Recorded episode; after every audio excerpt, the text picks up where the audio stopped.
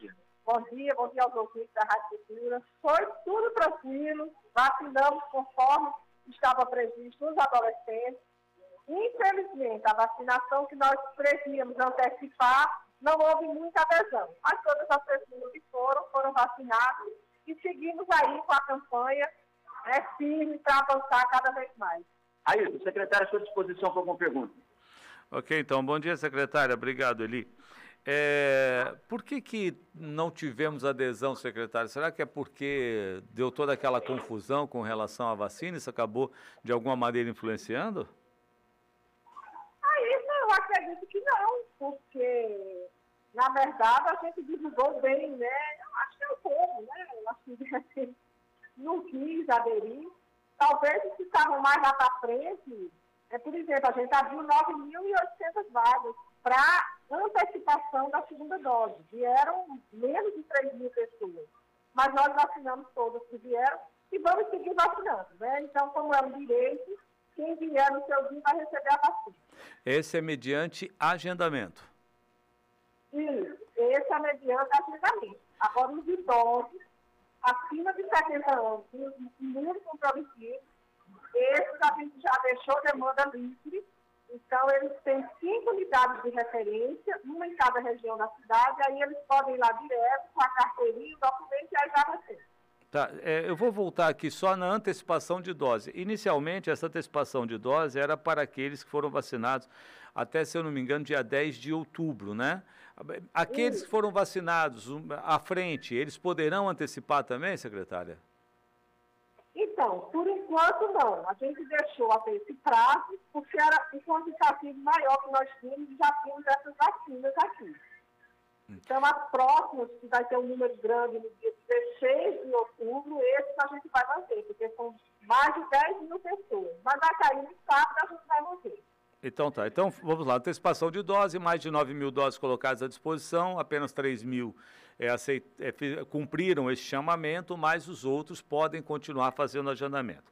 Para idosos, nós temos então as unidades do Morumbi 2, da KLP, da Vila Holanda, Três Bandeiras e Padre Monte. Quem tomou a segunda dose há mais de 60 dias é busca espontânea, é isso? Há mais de seis meses. É, é se... busca espontânea. É, eu tenho mania de falar 60 dias, não sei porquê. então... E, o mundo comprometido também. Aqueles que tomaram mais de 28 dias da segunda dose também podem ir a essa unidade para receber a, terceira dose, né, a dose de reforço. Tá, e, é, então, para imunossuprimidos, 28 dias após a segunda dose, para idosos com mais de 70 anos, busca espontânea, há mais de seis meses da segunda dose. E primeira dose, secretária? Primeira dose, a gente vai fazer um levantamento hoje do que sobrou, né? Porque nós vacinamos durante toda a semana, a primeira dose, até a sexta-feira. E aí hoje a gente vê o que sobrou daquele montão para ver se é possível abrir mais agendamento ou não. Ah, nós vamos até quando, hein? Eu, estava dando uma olhada no, no, relatório publicado pela Prefeitura no último sábado, nós estávamos com quase 106% da população vacinada. Esse número pode chegar ao quê, secretário? Olha isso, é, é, parece um buraco sem fundo, né? Não, não acaba nunca. É impressionante. Nós não temos nem noção de onde vai chegar, porque nós não temos dados concretos de qual que é a nossa população de verdade. Né? Estamos vacinando. Enquanto tiver vacina, estamos aí vacinando e vamos ver até onde chega.